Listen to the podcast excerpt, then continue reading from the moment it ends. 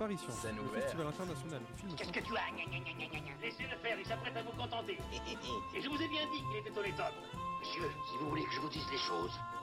Songez, songez que dans quelques instants, il va sonner 6 heures. Que pour tous mes malades, 6 heures, c'est la deuxième prise de température rectale.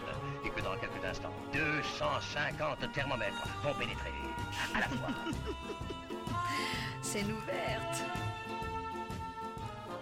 Bonsoir à toutes et à tous et bienvenue sur Radio Campus Paris pour une nouvelle émission de Scène ouverte. Il y a deux semaines, nous nous intéressions au face-à-face. Et bien cette semaine, c'est une nouvelle thématique qui va nous intéresser avec de nouvelles interviews. Je vous rappelle que cette émission et toutes les autres sont disponibles en podcast sur radiocampusparis.org, Spotify et Apple Podcast, rubrique Scène ouverte. Nous sommes ensemble pour une heure de discussion autour du théâtre. Vous l'attendez avec impatience. C'est parti, place au programme. En scène Scène ouverte. Yes, sir Au menu de scène ouverte ce soir, Éléonore et moi-même nous sommes rendus dans les coulisses du théâtre Bobino pour partir à la rencontre de celle qui interprète actuellement la grande Joséphine Baker, c'est Nevedia, ainsi que le créateur de ce spectacle musical, Jean-Pierre Adida. Chloé accueillera sur notre plateau Tigran Mekitarian, metteur en scène, et Arthur Gomez, comédien dans l'adaptation de Don Juan qui se joue actuellement au théâtre du Lucernaire. Et enfin, nous clôturerons cette émission par le traditionnel rendez-vous au théâtre.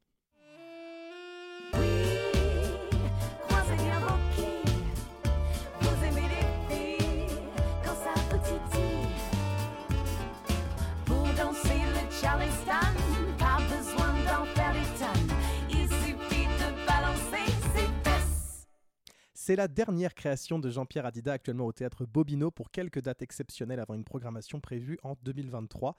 Un spectacle musical qui retrace la vie de Joséphine Baker. Nous avons voulu avec Éléonore partir à la rencontre de Nevedia qui entre dans la peau de cette figure emblématique et Jean-Pierre Adida, créateur du spectacle. Nous nous rendons donc à Bobino, dans les loges, en pleine séance de maquillage. Je tiens, au nom de l'équipe, euh, à vous présenter mes excuses pour la qualité de cet enregistrement qui est en deçà de nos enregistrements habituels dû à un problème technique. J'espère que vous pourrez tout de même profiter de cette belle rencontre. Direction Bobino.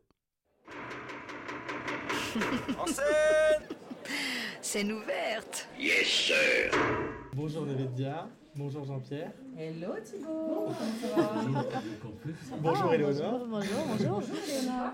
On est euh, en direct, alors là vraiment, on peut vraiment appeler ça euh, dans, on est dans le game quoi, puisque là on est en- dans les loges euh, quelques heures avant la représentation. Nevedia est en train de se faire maquiller euh, pour, se- pour rentrer dans la peau de Joséphine Baker. Pendant ce temps-là, euh, elle a un micro dans la main et va tenter de répondre aux questions. Moi déjà, j'avais envie de commencer avec toi Jean-Pierre. Donc, il y a eu Anne Frank, Anne le musical, il y a eu Madiba sur Nelson Mandela, maintenant Joséphine Baker. Euh, c'est euh, c'est important pour toi de créer autour de, figures qui ont marqué euh, l'histoire? Bah, J'aime bien les sujets qui ont, qui ont du sens, et les, choses sur là où on se pose de vraies questions, où les réponses ne sont pas évidentes non plus. Mais si on peut combiner l'art avec des sujets sociétals, avec des beaux messages en plus, c'est ce qui me donne vraiment envie de, de me lever le matin, on va dire. Donc c'est vrai eu cette jeune fille, Anne Frank, euh, cet homme providentiel, Madiba, Mandela, et aujourd'hui, Joséphine Baker, qui, a un parcours incroyable. Tout comme euh, Mandela, qui est, qui est resté 27 ans en prison. Et pour euh, finalement devenir prix Nobel et, et président, ben, Joséphine, elle, voilà, c'est cette petite femme qui est descendante d'esclaves du Missouri, qui s'est retrouvée chanteuse, catapultée à, Paris, puis, euh, puis elle a été euh, espionne et, et pour finir humaniste. Voilà, magnifique, donc un destin en musique et en chanson. Et est-ce que ça faisait longtemps que vous vouliez euh, rendre hommage à cette, à cette figure? Alors c'est une idée qui nous trottait dans la tête avec Francine Dizeni. On a visité le château des Milandes il y a deux ans. Et euh, là, on, s'est dit il y a quelque chose à faire. Il y avait l'âme de Joséphine dans ce lieu. Et euh, tout s'est accéléré avec la panthéonisation. Et là, on s'est dit c'est maintenant qu'il faut le faire. J'avais pas mal de choses à réunir en place. Et surtout, il fallait trouver la Joséphine. Et c'est là que Nevedia entre en jeu. Vous avez trouvé vraiment la Joséphine, c'est vrai. Oui, ça devait, déjà, ça devait pas. Enfin, parce qu'il y a casté pour un spectacle musical euh, classique où déjà il faut trouver euh, les artistes qui peuvent chanter, jouer et danser. Et là, en plus, il faut avoir euh, quelqu'un qui euh, a l'énergie, le physique, qui peut nous, nous faire penser à Josephine Baker. Moi, je trouve qu'à 100%, on l'a avec euh, toi, Nevedia. Mais merci. C'est assez, non, mais c'est assez incroyable euh, à quel point tu rentres dans la peau euh, de Baker. Même, c'est même pas que tu rentres dans sa peau, c'est que tu es euh, Joséphine Baker sur scène, que ce soit visuellement, que ce soit dans, dans ce que tu nous proposes vocalement, physiquement, dans, dans la folie, dans les mimiques. Comment, comment on entre dans la peau de Joséphine Baker? Euh, alors pour moi, ça a été déjà euh, avant de faire le casting. J'ai fait des. Enfin, je me forme toujours, je continue toujours de me former en tant que comédienne et j'ai fait un stage euh, de, de- de théâtre qui m'a reconnecté à mon enfant intérieur, qui est, je trouve, très très importante pour pouvoir jouer Joséphine Baker. Il y avait un côté pour moi espiègle chez, chez elle, dans ce qu'elle proposait et, et de la surprise qu'elle proposait à- à- à- à la personne qui la regardait. Quoi. Et donc du coup, moi je me suis reconnectée à ça et puis je vais faire ce casting et tout le monde est extrêmement bienveillant. et il y a Brian Bouillon-Baker qui nous parle de, sa mère, de, ses parents. Et, euh, et on la sentait dans la pièce, hein, c'est comme dit, dit Jean-Pierre, euh, il, s'est connecté un peu à l'âme de, Joséphine Baker pour, pour, euh, monter ce spectacle. Ben, moi j'ai ressenti aussi ça pendant, le- pendant les castings. Et après, beaucoup de lectures, beaucoup de visionnage de, vidéos, de films. Et c'est pas fini, il y en a encore, euh, a encore beaucoup à voir, mais il y a beaucoup de contenu à visionner sur elle. Et j'ai vraiment l'impression, au fur et à mesure de mes lectures, de, me, ouais, de me plonger dans sa vie, d'admirer de plus en plus la personne et le personnage. Et voilà. Laura, qu'est-ce que ça fait de, de- de faire rentrer Nevedia dans la peau de, Joséphine Baker? Eh ben, c'est un. Franchement, c'est un honneur parce que Joséphine Baker. Et euh, la première fois que, que- j'ai que j'ai eu l'honneur de transformer médias, j'ai été vraiment hyper émue et c'est pour ça que je suis contente euh, d'avoir la chance de continuer sur ce spectacle avec eux. Et, euh, et Joséphine Baker, quoi. Voilà, juste Jo- Joséphine Baker. euh, on va pas tomber dans le cliché, mais je suis une femme euh, noire qui a, a- qui a grandi avec euh, cette culture et qui donc euh, euh, a totalement conscience de ce qu'elle a pu apporter. Donc, euh, ouais, un sacré honneur. Voilà. Et quel honneur de t'avoir aussi. Le spectacle est également vraiment rythmé par les musiques. On a aussi bien des, des standards de Joséphine Baker comme J'ai deux amours, des, des standards un peu de la comédie musicale euh, comme euh, Give My Regards to Broadway et je, je crois aussi des chansons originales si je ne me trompe Voilà, bah, pas. Comment est-ce que vous avez rassemblé tout, ce- tout ce patrimoine musical?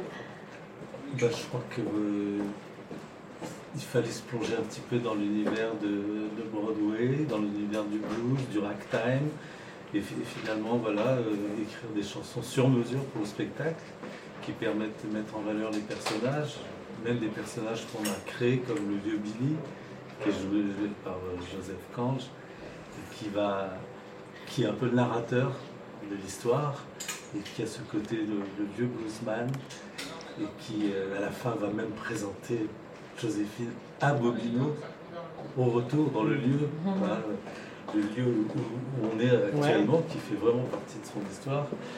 Donc euh, pour ça, ben, j'avais- j'ai ouvert le spectacle avec une petite compo qui s'appelle Vous n'avez pas vu Tumpi. Tumpi étant le, le- le petit nom de Joséphine quand elle était petite. Et euh, voilà, c'est une espèce de ragtime comme ça qui, qui, qui est contrebalancé par euh, une rythmique, par euh, des, cuivres, par du banjo. Donc voilà, et puis plusieurs chansons comme ça qui se mélangent avec le- les standards de Joséphine, évidemment J'ai deux amours ou La Tonkinoise. Donc ce petit melting pot qui permet à, à chacun de, de, de recevoir des messages de, de musique, de paix, d'ouverture, de tolérance. Et tu, tu nous parlais de Bobino, euh, Nevedia, euh, de jouer ici à Bobino, c'est hyper symbolique quand même euh, pour Joséphine Baker, donc je suppose euh, pour toi aussi. On rentre encore plus dans son histoire. Je, trouve ça extrêmement touchant. Euh, Bobino, donc c'était la dernière scène, c'est la dernière scène qu'elle est foulée. Et euh, je me replonge régulièrement dans ça, mais récemment j'ai relu que qu'elle disait à André Levasseur qui avait conçu le dernier spectacle Je veux réussir une dernière fois, puis je pourrais mourir. Et lui il disait Non, mais euh, c'est bon, vous allez nous, tous nous enterrer. Et puis finalement, elle a, fait ses dates, ces quelques dates, et ensuite elle est partie. Donc c'est un peu, pour moi, c'est comme si elle était un peu morte sur scène, mourir sur scène. Je trouve ça, je trouve ça extrêmement fort. Et, et- et c'est surtout que c'était son grand retour après euh, des années sans, euh, sans avoir euh, de réel show comme ça à l'affiche. Voilà, c'était vraiment un- une, une grande revue sur toute sa vie. Donc c'est c'est extrêmement touchant pour nous de, de présenter notre spectacle qui retrace sa vie. Qui est aussi une revue voilà, vie. Oui, voilà. qui est une revue qui retrace sa vie. Et... Ouais. On, on- on ne, on ne peut, on peut ne pas oublier euh, Molière, qui est également mort sur scène. C'est vrai. Euh, donc euh, c'est vrai, il y a plein de symboles dans ce, ce- ces moments à la fois dramatiques et, et- et magiques. Et euh, on va essayer de remettre euh, ces, ces lumières sur, sur cette fin. qui est, pardon, Ouais. couper, mais qui pour moi du coup n'est pas une fin. Parce que ça, ça me fait des frissons quand je dis ça, mais c'est vrai que, bon, du coup à chaque fois nous on va de, sa, de son enfance à, à- à sa mort, mais finalement quand on voit euh, l'héritage de Joséphine Baker, on se dit mais en fait elle n'est elle est pas, elle est pas complètement partie. Voilà, et son héritage il est immense en termes de, de- de- de ce qu'elle a pu partager, de valeurs humanistes, humanistes pardon, d'altruisme, elle est toujours là en fait. Et, d'ailleurs, son fils euh, Brian a parlé à la fin du spectacle, euh, à la fin de la première, et ça a touché beaucoup de monde. On parlait d'altruisme, d'humanisme et de, fraternité. Et elle est toujours là. Et donc justement, le, le spectacle retrace vraiment l'intégralité de la vie de Joséphine Baker, euh, adolescente aux États-Unis, puis grande star française, ensuite criblée de dettes et enfin son grand retour sur scène. Comment est-ce que vous avez fait pour faire euh, deux heures de spectacle, même pas deux heures de spectacle, et pour retracer 1h30 très exactement, pour retracer cette incroyable vie en 1h30 Bah, c'est c'est comme une petite bande dessinée au départ. On a des petites cases et on essaie de faire entrer tous ces tableaux euh, dans cette heure 30. Et c'est vrai qu'il y a à la fois euh, ce moment euh, que tout le monde connaît, la fameuse scène de la ceinture de banane, qui a été un peu le cliché, tout le monde ne connaît pas l'histoire de Joséphine Baker, espionne, hein, qui, faisait passer des partitions écrites avec de l'encre sympathique. Euh, tout le monde ne connaît pas sa proximité avec le révérend Martin Luther King. hein. Et c'est la seule femme qui a pris le micro euh, à Washington en 1963, qui a fait un discours qui est euh, un des moments clés du spectacle aussi. Tout le monde ne connaît pas aussi l'histoire de ces douze enfants hein, qui ont été tous adoptés d'origines et de cultures différentes parce que Joséphine était une humaniste, une idéaliste et elle voulait créer ce- cette université qu'elle n'a jamais réussi à créer où elle pensait que les gens pouvaient apprendre la fraternité. Donc, à l'heure d'aujourd'hui, malheureusement, euh, où les, communautés ont tendance parfois à se replier sur elles-mêmes, où on vit, je crois que ces messages sont tellement essentiels. Donc, comment on fait? Ben, on, travaille, on se laisse porter, on écoute, on échange avec euh, toute la, la troupe, avec Brian. Oui, c'est ça, il y a eu un, un fort échange avec euh, Brian sûr. aussi. Et puis on s'est docu- je me suis documenté, forcément j'ai lu tout ce, que, tout ce qui existait, il y a beaucoup de choses, surtout depuis la, le 30 novembre 2021 où la, la presse a, a quand même pas mal poussé ce sujet et, et on a découvert des choses quoi, qui étaient vraiment passionnantes. Et à quel point, justement, euh, le fait que, que Joséphine Baker soit entrée au Panthéon, ça, ça a accéléré le processus, ça l'a lance- ça l'a pas lancé, l'idée était là déjà avant? Non, ben je pense que c'est euh, que c'est une date importante, mais de toute façon on l'aurait fait. Mm. Sinon qu'aujourd'hui on aime bien dire du Missouri au Panthéon. Et que euh, c'est vrai que quand euh, à la fin le vieux Billy annonce qu'elle est la première femme noire à entrer au Panthéon, bah, la salle se met à applaudir parce que c'est un, c'est une libération ce moment. Euh, voilà, ça, c'est- fait partie de ces spectacles très interactifs qui sont dans l'air du temps, qui mesurent notre société. euh, et on en a besoin. Et d'ailleurs, on a vécu un moment très fort euh, la semaine dernière, parce que nous, on est venu voir le spectacle la semaine dernière. Euh, après qu'il y ait euh, cette chanson euh, dans le public, c'est La vie en rose. La vie en rose, tout à fait. On a eu un- un- des applauses qui ne s'arrêtaient plus, mais parce qu'en fait, c'est, enfin, moi, pour l'avoir vécu et pour l'avoir fait, on, on- on a envie, on peut, on peut pas s'empêcher d'applaudir à ce moment-là, parce que c'est, c'est, euh, on est un peu à, à l'apothéose à ce moment-là, euh, où vraiment tu chantes avec nous euh, dans le public, tu fais chanter tout le monde. Euh, il y a un vrai partage. Ça doit être assez, assez fort aussi pour toi, euh, Nevedia, à ce moment-là. C'est très fort pour moi. Moi, j'adore. Je peux être très timide, mais j'adore rencontrer le Mm. public. Et je m'inspire énormément de Joséphine pour ça, parce qu'elle aimait le public par-dessus tout. Donc en fait, c'est son amour. Moi, j'ai l'impression que vraiment, à ce moment-là, on, on- on baigne dans l'amour de Joséphine Baker. En ce moment-là, je peux descendre euh, dans le public, aller voir les gens, voir les sourires. Euh, et, et voilà, et, on frissonne ensemble en fait. Mais parce qu'en plus, cette chanson intemporelle, La vie en rose, donc tout est réuni pour que pour qu'on passe ensemble un, un- un bout de moment d'éternité en fait. Moi, je Tiens, crois, je crois pardon. que Nevedia est modeste, mais les gens applaudissent aussi l'artiste à Oui. ce moment-là, Oui. parce que. Nevedia, non seulement euh, joue avec très grande sincérité, mais en plus, elle danse comme euh, un petit euh, asticot au début. Ah, mais à, à 100%, C'était Joséphine, Baker est là à euh, 100%. pour ensuite être euh, cette grande dame majestueuse et une voix euh, hors pair qui porte la salle. Donc euh, euh, voilà, le public est en liesse parce que le- on est habité par Joséphine qui est merveilleusement représentée par Nevedia. Et justement, à, ce moment-là, elle porte une tenue absolument incroyable. Est-ce qu'il y a une garde-robe absolument impressionnante à travers tout le spectacle? Est-ce que vous, allez- vous avez voulu montrer Joséphine Baker sous toutes ses coutures Quel- Quel était le- On, a- on aurait aimé en faire beaucoup plus. Oh Mais, Pourtant, mais c'est est-ce que c'est possible de se changer encore plus vite, Nevedia C'est- Je, je crois pas que ça soit humainement possible de changer plus que ce que je me change déjà. Je je Toi et puis tous les, fois. tous les autres qui t'entourent, Ah oui, et euh, oui. qui, se- qui changent de personnage aussi. euh. C'est- C'est l'occasion de, de rendre hommage aussi à, à- à nos costumières qui, qui font un travail de folie dans, derrière les rideaux, à, à rhabiller, à, à déshabiller. On a des tas de petites astuces où les cravates sont déjà précousues sur les chemises Ah. pour, pour qu'on puisse tout enlever ou des manteaux viennent recouvrir d'autres tenues parce que c'est une valse incessante de, de costumes. C'est vrai que ça, donne, ça, ça rythme énormément le spectacle. Oui, Je bien sûr. plus. Pardon, pardon. Pardon, je sais plus qui, dit- qui disait ça, mais il y, a, il y a deux spectacles. Il y en a un sur scène et il y en a un dans, dans les coulisses. Tous les changements, faudrait filmer tous les changements rapides qu'il y a sur ce spectacle. Ouais. Donc ouais, City et Kelly, là, elles font un travail euh, incroyable. On, est- on aimerait être la petite souris euh, qui va derrière. euh, parce que nous, ça, ça arrive sur scène. C'est magique, c'est merveilleux. Vous sortez, vous rentrez euh, différemment et on- même pas une goutte de sueur. On se dit, ok, euh, ça s'est fait, mais alors, euh, dans, le, dans le plus grand calme. C'est Laura qui efface les gouttes de sueur. Ouais.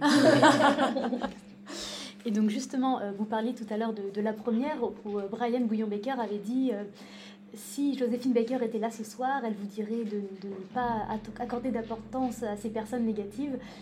Si Joséphine Baker était vraiment là ce soir, qu'est-ce que vous aimeriez lui dire? Merci. C'est vrai que c'est beau. c'est- tu as pris mon mot. Vous avez le droit de partager Non. le même mot. Voilà, exactement. C'est deux syllabes. Thank you, anglais. Miss Joséphine. Mais euh, oui, parce qu'elle nous laisse euh, une grande leçon d'humanité. C'était quelqu'un qui encourageait. Brian m'a raconté que même quand les artistes étaient débutants, qui n'étaient pas parfaits, ben, elle trouvait toujours le mot pour leur dire c'est encore mieux ce que vous avez fait, vous allez aller plus loin. C'est quelqu'un d'extrêmement positif, encourageant, Mhm. qui était en même temps très exigeante. hein.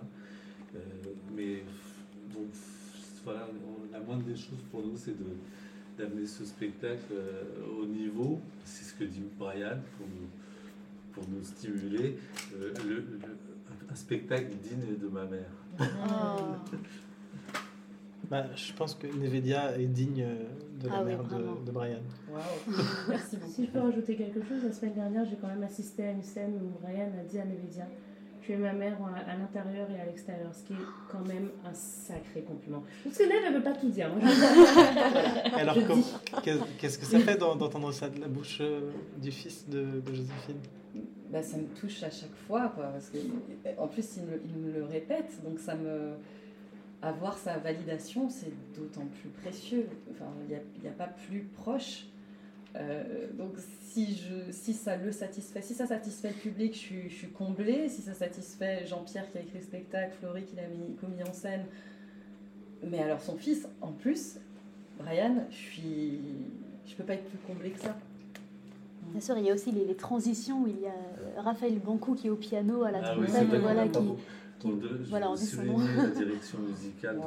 de, Raphaël qui est au piano, qui est un, un pianiste euh, hors pair et qui sort de son rôle de pianiste justement. Et il est très heureux d'ailleurs quand, euh, quand il peut faire le comédien parce que Il est comédien et un peu chanteur aussi sur le spectacle. Voilà, oui. il chante, il bouge, il, euh, Multi-instrumentiste. il est multi-instrumentiste, il donne son énergie, euh, sa folie, et, euh, et il fait le pianiste de service qui devrait discuter avec le Est-ce que c'est peut-être lui qu'on entend non, non, non. C'est dingue, on appelle, on l'appelle. Est-ce que- incroyable, il répond.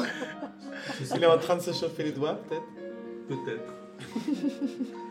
en tout cas, c'est- voilà, il, il a- il apporte beaucoup à ce spectacle, son rythme.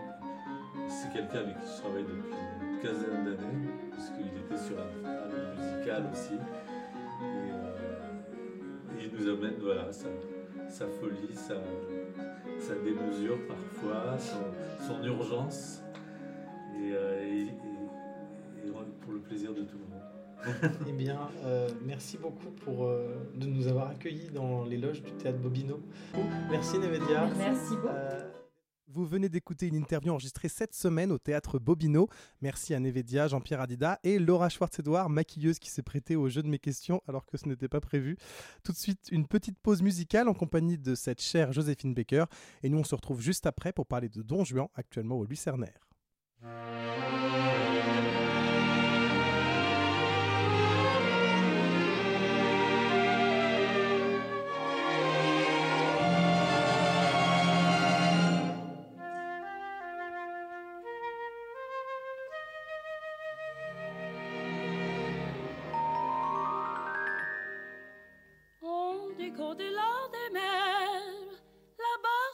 Ciel clair, il existe une cité au séjour enchanté.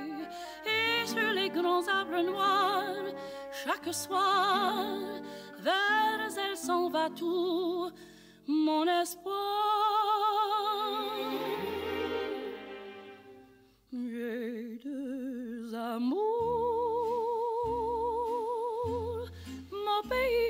Paris, pareil toujours, mon cœur est ravi, ma savane est belle,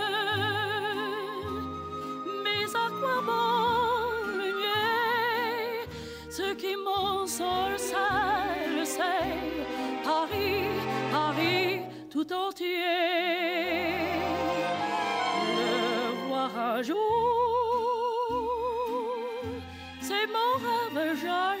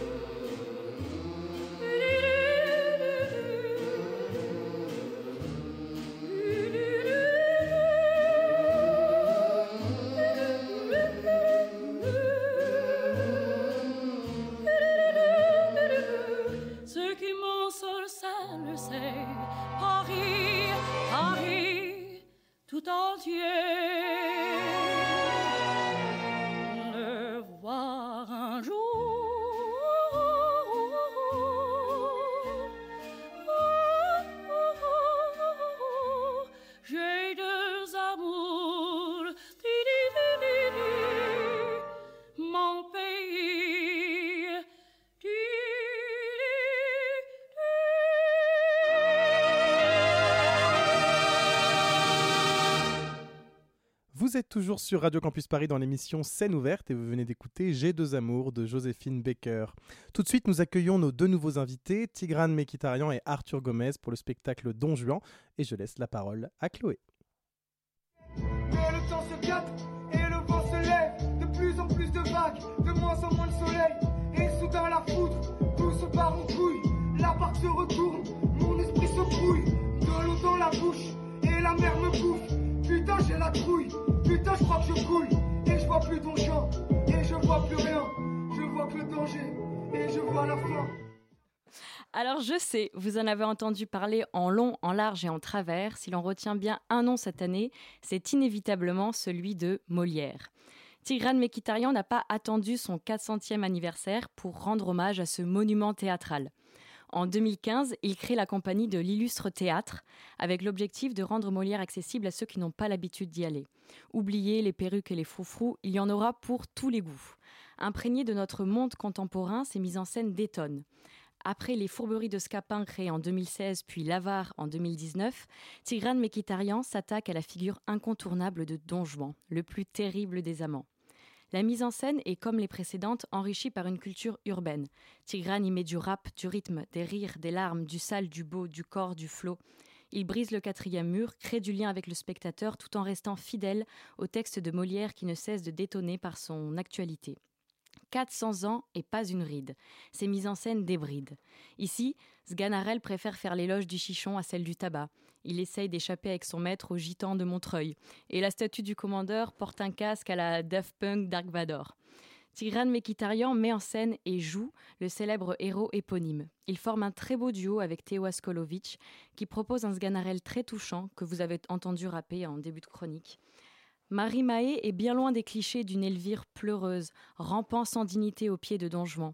Elle est forte, stricte, courageuse, un peu dangereuse, entière et vraiment amoureuse. La comédienne joue aussi les rôles de Charlotte et de Don Carlos, féminisés en Don Carla, la sœur d'Elvire.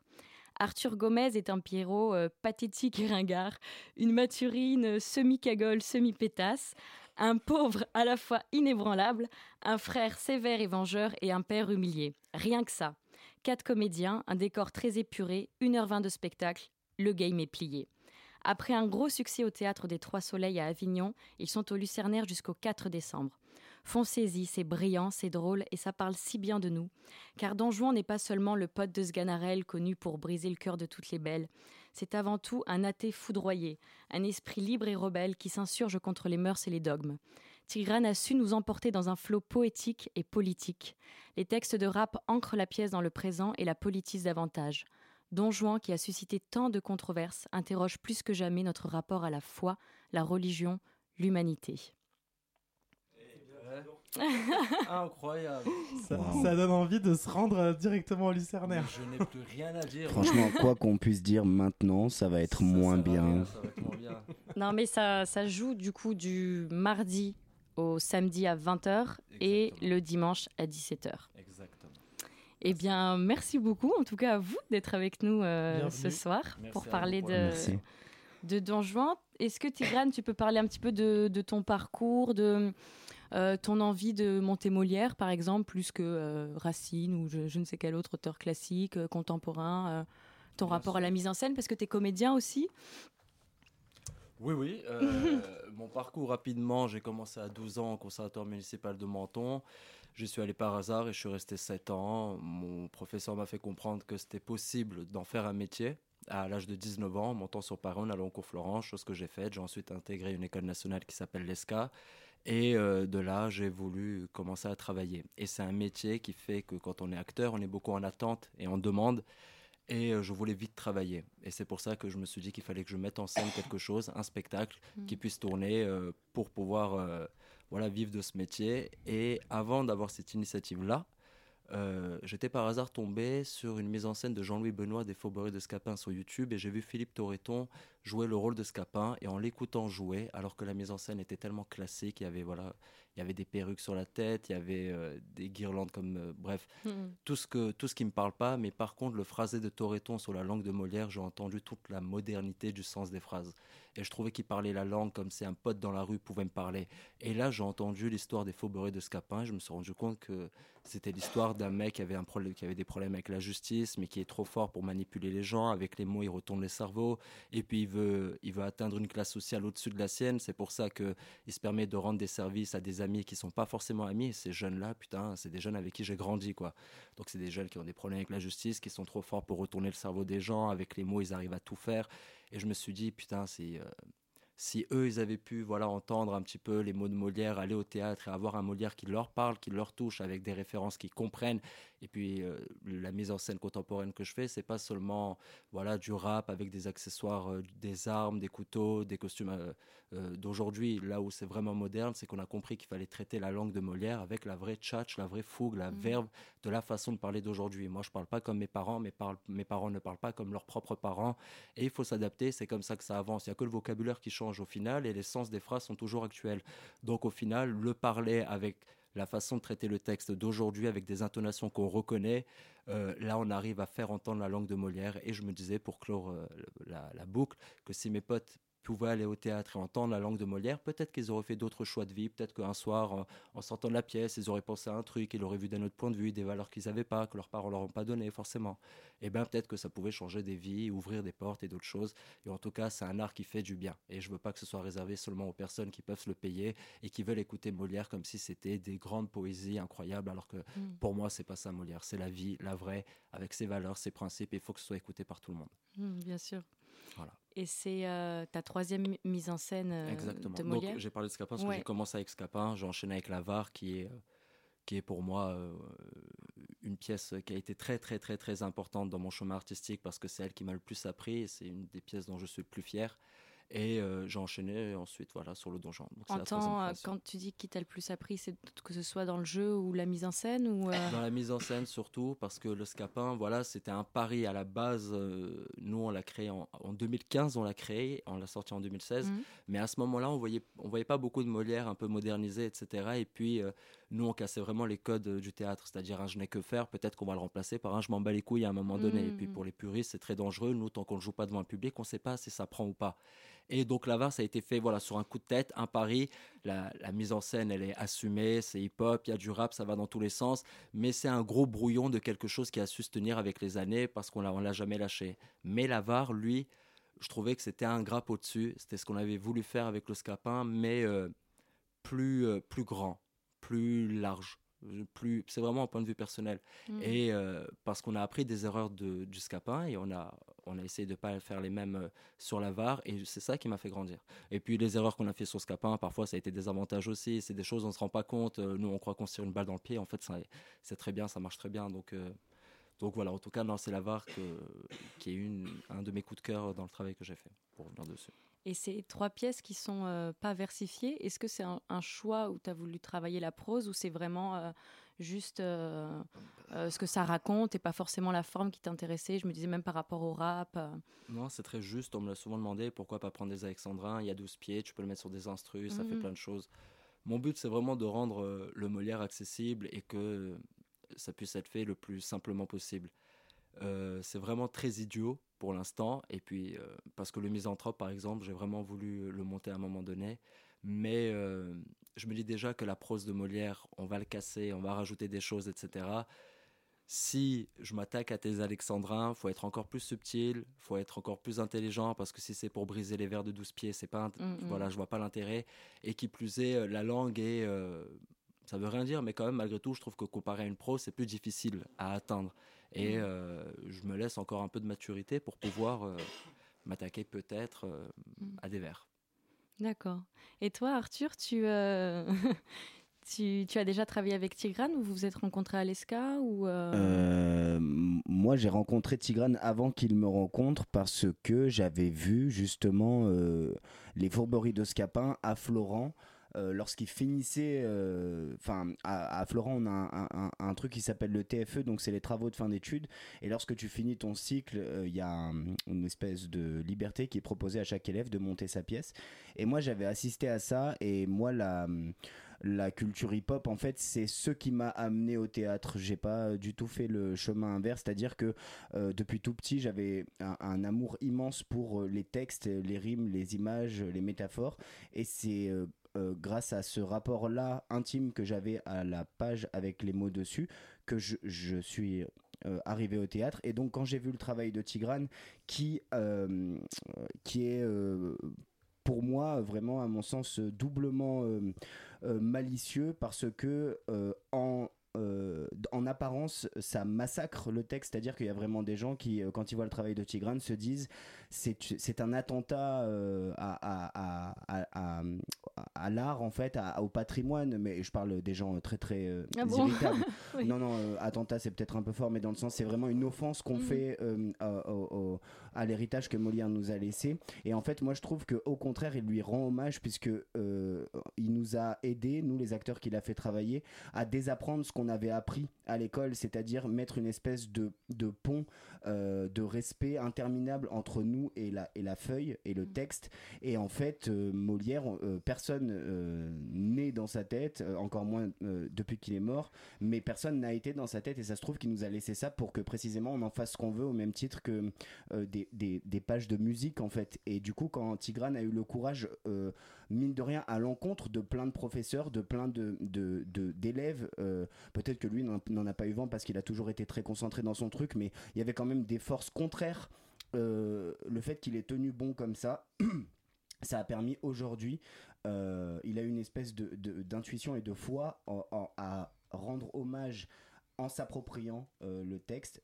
Euh, et aujourd'hui, quand on est devant des, classes de lycéens qui comprennent absolument tout et qui rient parfois plus fort à la, verve et au lexique, euh, au champ lexical de Molière plutôt que au nique ta mère et au ferme ta gueule, et ben en fait, non seulement ça fait plaisir, mais ça fait presque.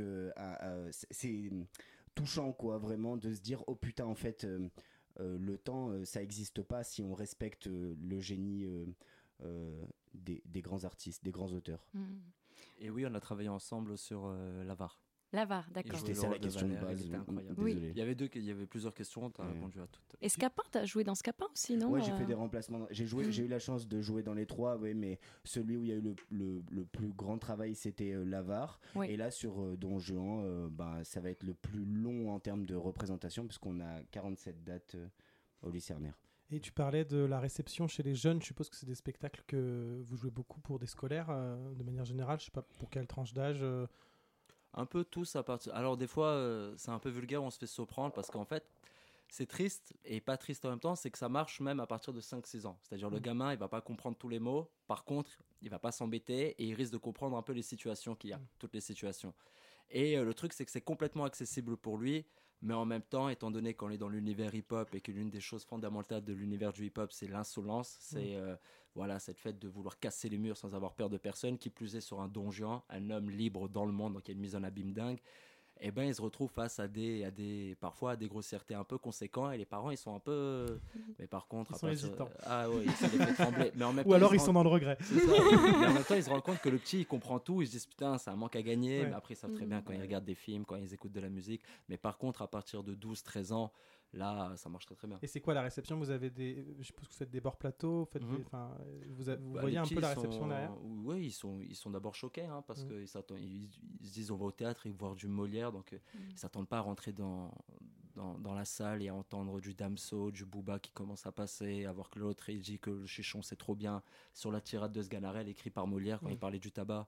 Donc ils sont d'abord choqués et puis après ils- en, plus, c'est piège parce que nous, on ouvre plein de portes. C'est-à-dire qu'on casse le quatrième mur et c'est très, très ouvert euh, à tout ce qui est actuel. Et donc, les jeunes, ils ont envie de rentrer dedans. Et donc, c'est un Mmh. piège qu'on met des fois. Ça nous met des bâtons dans les roues parce qu'ils sont trop là. Et nous, on a une rythmique à tenir. On a des enjeux à respecter. Ça va marcher si nous, on est à fond dedans. Si on commence à jouer pour eux, ils sont pas bêtes, les jeunes. Ils, ils reconnaissent le stand-up, entre guillemets, qui prend le pas sur le théâtre. Mhm. Et là, on se fait avoir. Mais euh, très souvent, voilà, euh, on arrive à les recadrer. Et là, ils passent un vrai moment. Et à la fin, ils sont très contents. On a reçu, à l'époque, on recevait des lettres euh, que les collèges, les lycées nous envoyaient. Mais les plus heureux, c'est les profs. hein.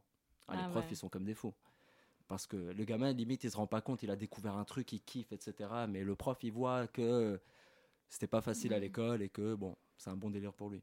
Hmm. Moi, c'est vraiment le spectacle. Tu vois, quand je suis venue, j'avais ma petite sœur qui venait passer un week-end à Paris. Et à chaque fois, quand elle vient, j'essaye de l'emmener euh, théâtre, cinéma, tout ça. Donc, je lui fais voir plein de trucs. Et je me suis dit, oh, bah, c'est vraiment l'occasion, quoi. Je veux lui faire découvrir Don Juan. Moi, j'avais déjà vu, j'ai pas vu la barre, mais j'avais vu les fourberies de Scapin. Et je me suis dit, c'est la, vraiment la- le meilleur euh, moyen, le meilleur spectacle pour euh, qu'elle se dise, bon, bah, Don Juan, c'est pas le truc chiant que j'ai lu à l'école. Et elle était euh, morte de rire. Elle a compris tout le texte. euh, Trop bien. Très, très bien. Et une chose que je voulais rajouter et que j'ai oublié, un truc important pour les jeunes, c'est que quand un gamin il arrive à s'identifier sur un sganarelle écrit par Molière il y a 400 ans, il y a, pour lui il y a, un sentiment euh, d'assimilation et d'appartenance à un groupe qui est euh, la France, euh, à sa culture la plus profonde avec Molière, qui fait que c'est un truc qui le dépasse, il se rend pas compte, mais c'est un truc qui le dépasse très largement, et c'est ça qui peut le fa- leur faire beaucoup de bien. C'est de Mhm. sentir que en chacun d'eux, ils voient un Pierrot, ils voient une Charlotte, ils voient un donjon, ils voient un Sganarelle, ils voient l'universalité du truc. Et ça, je pense que c'est, comme l'a dit Arthur tout à l'heure, l'un des plus beaux cadeaux qu'on puisse faire, parce qu'on se sent au cœur même de ce pourquoi le théâtre existe et pourquoi cet art existe, justement, l'enrichissement. Mais le, le gros avantage de Molière, c'est que il porte dans ses œuvres la- le côté transgressif. C'est-à-dire que euh, Ça a été interdit après. Ouais, euh, ouais, c'est- c'est- après- c'est le plus après, des voyants, fini. À la différence de plein d'autres, euh, lui, il brossait pas du tout euh, euh, son public entre guillemets dans le sens du poil, qu'il soit royal ou euh, ou dans la rue, quoi. Et ce qui est intéressant, c'est que de voir aujourd'hui qu'il y a des gens qui s'insurgent euh, sur, euh, de- sur Biréduc, de dire mais comment peut-on faire l'éloge du chichon alors qu'à l'époque euh, euh, faire une faire l'éloge du tabac, non seulement c'était transgressif, mais c'était euh, euh, euh, c'était volontaire dans le sens où c'était euh, comme une, caricature de transgression. Et lorsque ça s'applique maintenant, c'est presque plus les jeunes qui ont l'intelligence de faire la différence entre évidemment que c'est pas une éloge et les adultes qui disent oui, mais est-ce que ça pourrait pas inciter? C'est toujours pareil. Et c'est marrant de retrouver les mêmes euh, interprétations faussées euh, entre l'enfance et l'âge adulte qu'il y a dans le rap. C'est-à-dire que les enfants ont bizarrement euh, c'est une capacité très euh, euh, très développée de faire la différence entre l'ironie, la caricature euh, dans le rap et les, et les adultes ont cette tendance à se choquer là et, et lorsque ça, ça, ça s'applique au théâtre, ça veut dire qu'on a réussi Mhm. cette, euh, ce parallèle. Bien sûr. Et en parlant de rap, euh, je sais que Arthur, toi, tu es rappeur aussi. Mhm. Et euh, le rap occupe euh, une place très importante dans tes créations. Comment est-ce que ça se passe pour tes auditions Est-ce que tu prends des comédiens qui, qui ont un peu le sens du rythme, qui rappent euh, Est-ce que pas ou pas forcément euh? Alors ça dépend des auditions et puis. Parce que moi, j'étais impressionnée pour Sganarelle, par exemple. Euh, Enfin, pour Sganarelle, pour, les Pour Théo fourberies de Scapin. Ah, les tout le monde rappe, tout le monde a ses moments. Enfin, c'est. Oui, alors C'était très présent. C'est important. Je, je me dis, déjà, je fais pas beaucoup d'auditions. C'est vraiment des gens que je connais, que j'ai vu Mhm. travailler et en qui j'ai confiance. Mais ça m'est arrivé de faire des auditions aussi. Et puis, euh, ça. Ça n'a jamais été un critère, par exemple dans Scapin, il y en a beaucoup qui ont jamais rappé, c'était pas leur délire, etc. Mais euh, le plus important, c'est que leur sensibilité artistique me plaise. Et après, si j'écris un rap, tout le monde peut rapper. Il suffit juste qu'on te l'amène, qu'on te le mette sur la table, qu'on t'explique comment le faire. Et puis, s'ils arrivent à jouer, ils arrivent à danser, ben, ils arrivent à rapper. C'est pas Mhm. plus compliqué qu'autre chose. Mais ça n'a jamais été vraiment un critère. Par contre, c'est vrai que, euh, par exemple, Marie Mahé, la première fois où je l'ai vu euh, jouer, je l'ai vu jouer dans un donjon, incroyable, en plus, dans le rôle d'Elvire, mis en scène par Sarah Lorca euh, au stage de l'ESSAD, l'école supérieure, des, ouais, une école nationale à Paris. Et je l'ai vu dans. Et euh, par contre, elle, je sentais qu'elle dégageait euh, un- une énergie hip-hop, c'est-à-dire. Comme vous l'avez dit, euh, ou alors en tout cas dans les articles, euh, on le dit, voilà, ça Elvire, elle se laisse pas faire, elle y va, elle est costaud, ouais. etc. Et ça, par contre, ça peut jouer. Donc, elle sache rapper, je sais pas, mais par contre, l'énergie qu'elle dégage, ce truc un Mhm. peu insolent au plateau, un peu nonchalant, je fais ce que je veux, et puis c'est moi le maître du monde, l'ego trip, grosso modo, c'est un peu c'est avec cet abord-là que je touche au, au texte de Molière. Je me suis dit, tiens, ça peut marcher. Donc, c'est pas du rap, mais c'est dans l'univers hip-hop. Mm. Ça détermine pas une audition, en tout cas, si c'est la question. Et en parlant d'ego trip, est-ce que tu penses que Don Juan, c'est peut-être le personnage un peu ego trip à jouer de Molière? Tu sais, par exemple, il y a ce, ce gros truc des metteurs en scène qui vont avoir le- l'ego trip d'Hamlet, par exemple, tu sais, où on va parler du Hamlet, de Chéreau, du Hamlet, de Ostermeyer ou de je ne sais qui, et qui est vraiment un défi pour un acteur. Euh, toi, le personnage de, de Don Juan, qui est quand même un mythe, qui est quand même. euh, il y a plein, Qui plein, plein de oui, choses derrière à apporter. Comment est-ce que tu as, travaillé aussi le fait de jouer et de diriger à la fois tes, tes comédiens Euh, Comment est-ce que tu travailles? Est-ce que tu as un assistant, un œil extérieur? Comment est-ce que tu arrives à être à la fois dedans et dehors pour, euh, manœuvrer tout ça? Ah, ça, ça a été euh, mon plus gros problème, évidemment, sur cette création. hein. C'est ce qui m'a le plus. Il faut savoir que, quand même, j'ai mis. En, en fait, euh, j'ai autant en moi euh, l'envie de jouer que l'envie de mettre en scène. Et du coup, euh, le Scapin, par exemple, je savais que je voulais le mettre en scène à la base pour jouer le rôle de Scapin aussi. Et j'ai voulu, j'ai essayé. Ça a duré deux semaines, deux semaines et demie. Je me suis rendu compte que c'était impossible. Il n'y avait rien à faire. Ça marchait pas, ça prenait pas. On était 10 au plateau. Le rôle était trop conséquent. Donc je l'ai donné à un autre comédien qui s'appelle Sébastien Gorski, qui est incroyable, qui nous a fait des dates extraordinaires. Et euh, donc là, j'ai pris du recul. Et puis je me suis dit, bon, un jour, si je mets en scène quand même, il faudrait que je me fasse plaisir. Je me donne un rôle que j'aime bien. Et sur le donjon, je me suis permis parce qu'on n'est que quatre au plateau. Ce qui veut dire que s'il y a un Sganarelle et un donjon permanent qui sont là pendant tout le périple de donjon, tous les autres rôles sont portés par deux autres comédiens, donc Marie Maé et Arthur Gomez, et ils reviennent tout le temps, quotidiennement, ils sont tout le temps sur le plateau aussi. Donc au final, on a quatre personnages qui sont quasiment sur le plateau, il n'y a pas vraiment de premier rôle, Sganarelle, voilà, comme on le Oui, sait. oui. Certains disent que c'est le premier rôle de la pièce, euh, Donjon en tout cas c'est lui, l'arc dramatique euh, du truc, dramaturgique, donc c'est sur lui qu'on est. Et puis il y a, il y a tous ces autres rôles qui forment un tout. Donc au final, on a quatre comédiens qui sont tout le temps là et je me suis dit, bon, s'il y a une fois où je peux le placer, où on est quatre tout le temps sur le plateau, ça pourrait être sur celle-ci-là. Et euh, je l'ai fait, et pour vous dire à quel point c'est déconcertant et, et je suis décontenu parfois de comment en faire. Même aujourd'hui, ça fait deux ans qu'on l'a créé. Le spectacle, vous pouvez demander aux comédiens, j'arrive dans les loges, tous les jours il change. Mm. Tous les jours, je dis les gars, à la fin, on va changer. On va essayer ça, ça, ça. Il y a les cordes, il n'y a plus les cordes. Il est là, tu m'attrapes par la chaîne, tu m'étrangles. Oui, non, tu sors les couteaux à ce moment-là. Le- On change tout le temps, tout le temps parce que. Je précise qu'il ne change pas euh, une intention sur une réplique, il change la fin du spectacle. Il Voilà. réécrit chaque semaine. Bon, bah, il faut venir le voir plusieurs fois alors. Même le début du spectacle, il a changé euh, 50 fois. euh, Mm. Donc euh, non, c'est pas facile et même maintenant je galère et j'ai pas d'assistant. Par contre, j'ai dû me faire remplacer pour deux dates et j'ai pu faire des répétitions avec le comédien qui me remplaçait. Là, ça m'a permis d'avoir un œil extérieur. Ça, ça c'était pas lors d'une vraie création, ça a duré très peu de temps, mais en tout cas, ce peu de temps m'a servi à avoir un peu de recul pour euh, voilà apporter à la pièce euh, ce que selon moi il lui manquait. C'est ce que je pense qu'il lui manquait. On aurait pu s'arrêter là et ça marchait très bien aussi. Il faut savoir qu'Arthur a repris le rôle euh, pendant ces deux petites semaines-là et qu'il a fait euh, avec une main de maître quand même, hein, parce qu'il reprend Pierrot, comme vous l'avez dit, Alonso, le pauvre, le texte de Guzman aussi, euh, le tueur à la fin, Mathurine. Mathurine, qui n'est pas rien. Donc c'est beaucoup de rôles, c'est beaucoup de textes, c'est beaucoup de travail sur le plateau, c'est beaucoup de choses qu'il a fait, euh, et c'est pour ça que j'ai pris Arthur aussi, parce que j'ai totalement confiance en son savoir-faire, en son talent, et euh, c'est trop, c'est trop. non, merci non, c'est beaucoup. vrai, alors, c'est vrai. Quel, alors, rôle, quel rôle tu pour- préfères, Arthur Euh, quel rôle je préfère Euh, J'avoue que j'ai beaucoup de tendresse pour Pierrot parce que. On- on- il il faut Non, non, allez-y, allez-y, continuez. J'ai beaucoup de tendresse pour Pierrot parce que euh, je trouve qu'on éprouve rarement au théâtre euh, l'amour dans ce sens-là, c'est-à-dire j'assume que je t'aime et je te dis que tu ne me le rends pas à hauteur. Euh, c'est très rare que ça soit expérimenté dans ce sens-là. C'est souvent un truc. euh, attends, mais devine que je t'aime. euh, euh, voilà. Et en fait, euh, c'est tellement bien écrit ce truc. En fait, il y a que lui qui pouvait écrire aussi simplement et, et, et- Avec et- tout. et avec Mhm. justesse ce truc de. Mais en fait, regarde comme je t'aime.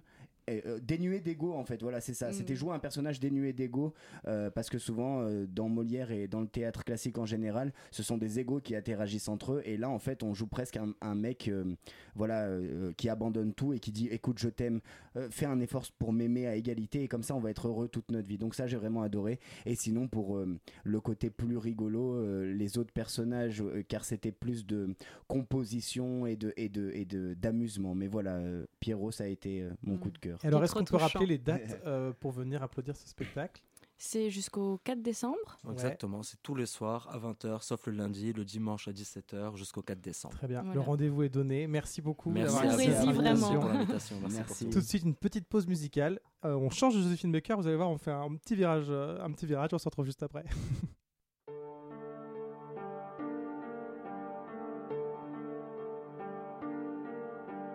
Yeah. Yeah. yeah. yeah. Avec toi je prends du recul mais j'avance tout seul. Traverser du désert comme un sans trooper. Ta conscience est teintée d'une absente couleur. Frangin j'écoute mes rêves comme un Jean Cooper. J'ai du mal à pleurer je me sens comme le shift Tout comme Peter et Paul je mène une drôle de vie. En vrai j'ai plus de cœur qu'un Aztec Cupid. Je connais mes objectifs comme Stanley Kubrick. Yeah. J'arrive dans la maison comme un valet mais je ne m'incline pas devant le trône de fer. L'un parle depuis les gradins mais dans la fosse se thème. Ma présence t'invite à penser comme un Cronenberg. Tu m'as nommé Sensei dans le torche j'excelle Je me sens comme un eunuque j'arrive dans le bordel zen Je tombe amoureux d'elle dans l'instant qu'elle est morte. Quelle scène? Je suis dans une histoire de violence Vigo Mortensen. Yeah. Billy n'attend pas que tu le pardonnes. Fais une à côté de mon nom comme Malcolm. L'équilibre ne me convient pas mon ami Je me suis maintenu dans le vide comme un falcon. Évidemment que j'adore ma peine Je fais des conneries dans un motel à la Norman Bates. Évidemment que la mort m'apaise Mais ce n'est pas sous le masque blanc hors chaque plaie J'arrive brutalement comme un coup d'état J'apporte une limpidité comme le trou des balles. J'aime une paire de singes, j'aime un poulet time Mais je comprends tous les points de vue comme un bullet time. J'ai développé le Kaioken. Je mets deux doigts sur mon front, je disparais. T'as pas plus de vertu qu'une cigarette. Je vois le nombre 23 comme Jim Carrey. Ces rappeurs sont très bons dans la paraphrase j'ai très peu d'émotions, docteur Manhattan. Je ne t'aurais vu que sous mes pieds comme un tapis, enfermé dans la prison que j'ai bâtie. Je ne dors que d'un œil comme Kakashi. La matrice et la matrice, ma catharsis. Parlons de la victoire de Macbeth. Je suis venu tout baiser comme un jeune primate. Faiblesse dans leur technique, à la Tenshinhan. Bipolarité simulée comme dans Peur Primal. T'es comme une carte piège, t'es pas vraiment d'attaque. Si je te tire dessus, c'est pour tuer l'ennui. Un jour je t'aime, un jour plus très envie. Je fais tout sur un coup de tête comme Jason Statham. Piégé dans ma conscience, je transfère l'image que ma rétine bloque. Migraine, aura visuelle, je connais les vertiges d'Alfred Hitchcock. Oiseau dans le piège, ta meuf est un hobbit, j'ai mis l'anneau dans le verre, j'ai pas les filles sur terre, j'ai mon château dans le ciel, tu rêves de tomber sur le roi, deviens cartomancienne, hold up, j'ai pas le temps, je pose l'iPhone, j'évolue sans prévenir comme le taux d'alcool, je pourrais te dire que je suis le meilleur que ma prostate somme, mais j'ai plus d'un tour dans mon sac à la Doraemon.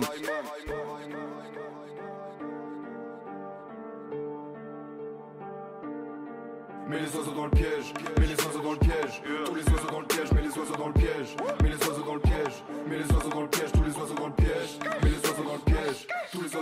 mets les oiseaux dans le piège, mets les oiseaux dans le piège, tous les oiseaux dans le piège. Yeah.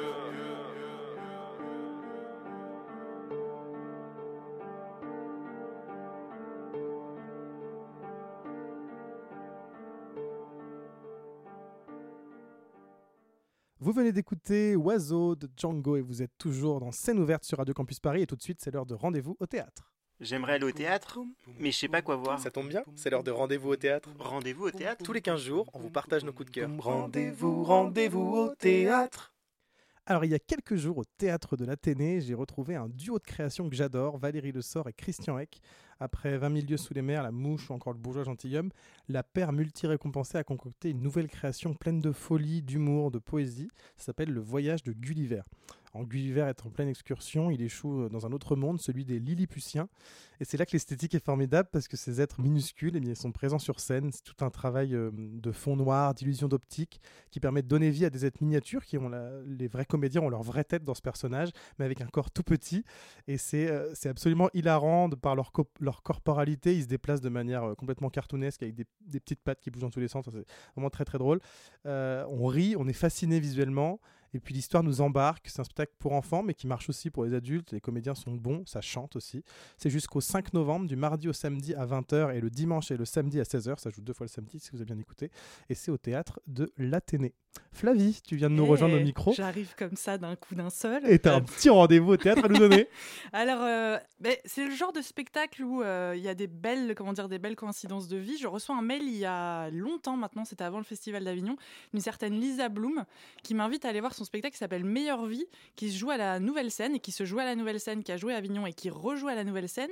Et c'est, euh, comment dire, je dirais que Meilleure Vie, c'est un peu comme se poser au bord d'un petit ruisseau de campagne en été. C'est hyper agréable, c'est frais, c'est hyper doux. Et hum, je sais pas si vous avez envie de quelque chose. euh, elle raconte un peu son parcours, son parcours de femme, son parcours de mère. C'est hyper drôle, c'est très frais, c'est très généreux. C'est ça offre plein d'amour ce spectacle. Euh, je sais pas si vous avez envie de quelque chose de très positif, quelque chose d'un peu euh, un peu fantasque. euh, vraiment n'hésitez pas. C'est donc Meilleure vie de Lisa Bloom. Ça se joue à la Nouvelle Scène pour des exceptionnels le 16 novembre et le 14 décembre à, à 19h30, je crois, oui, c'est ça.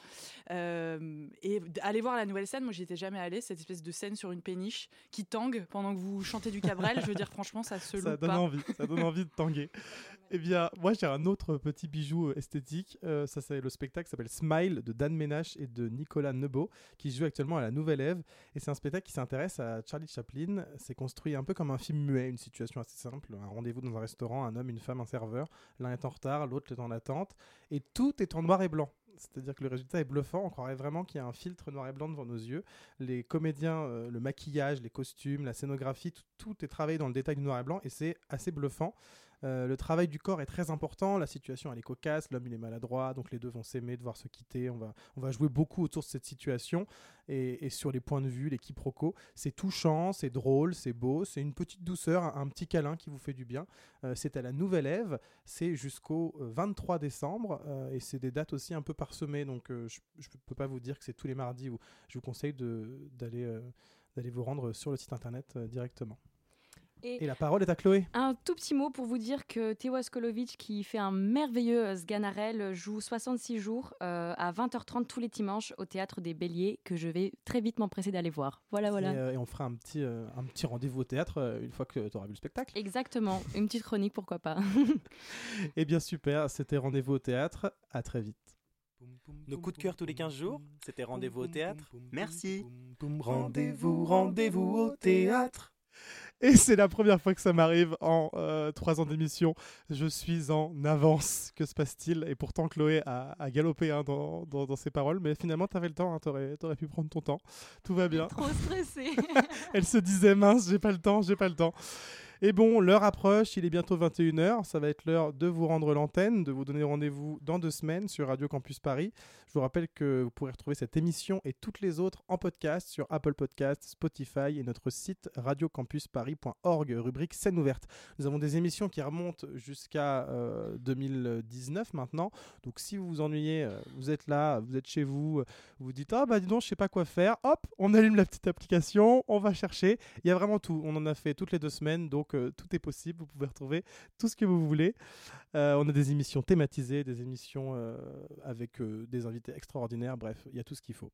Moi, je remercie nos invités du jour, Nevedia, Jean-Pierre Adida, Laura Schwartz-Edouard, qui était une invitée malgré elle, mais qui nous a quand même bien répondu à nos questions, Tigrane Mekitarian, Arthur Gomez, mes partenaires d'émission, Éléonore Duisabo, Chloé Rey, Flavie Bito, qui arrive toujours à point nommé, Marie Rouvray, notre réalisatrice hors pair, Claire Semande qui est là, vous ne la voyez pas, mais elle est là pour nous soutenir derrière ses vitres et elle arrive très vite avec un nouveau format qui va bien vous surprendre. Et oui, je fais la promotion, je suis comme ça. Euh, et vous, très chers auditeurs et auditrices, je vous remercie pour votre fidélité.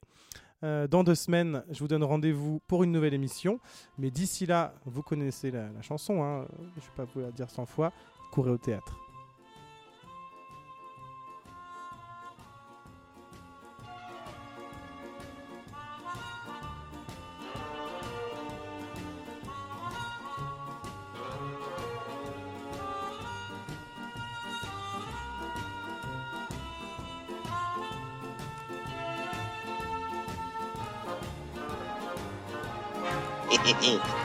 Scène ouverte. Qu'est-ce que tu as Gna, gna, gna, gna, gna, gna? Laissez-le faire, il s'apprête à vous contenter. Et je vous ai bien dit qu'il était au top. Monsieur, si vous voulez que je vous dise les choses. Songez, songez que dans quelques instants, il va sonner 6 heures. Que pour tous mes malades, 6 heures, c'est la deuxième prise de température rectale. Et que dans quelques instants, 250 thermomètres vont pénétrer à la fois. Scène ouverte.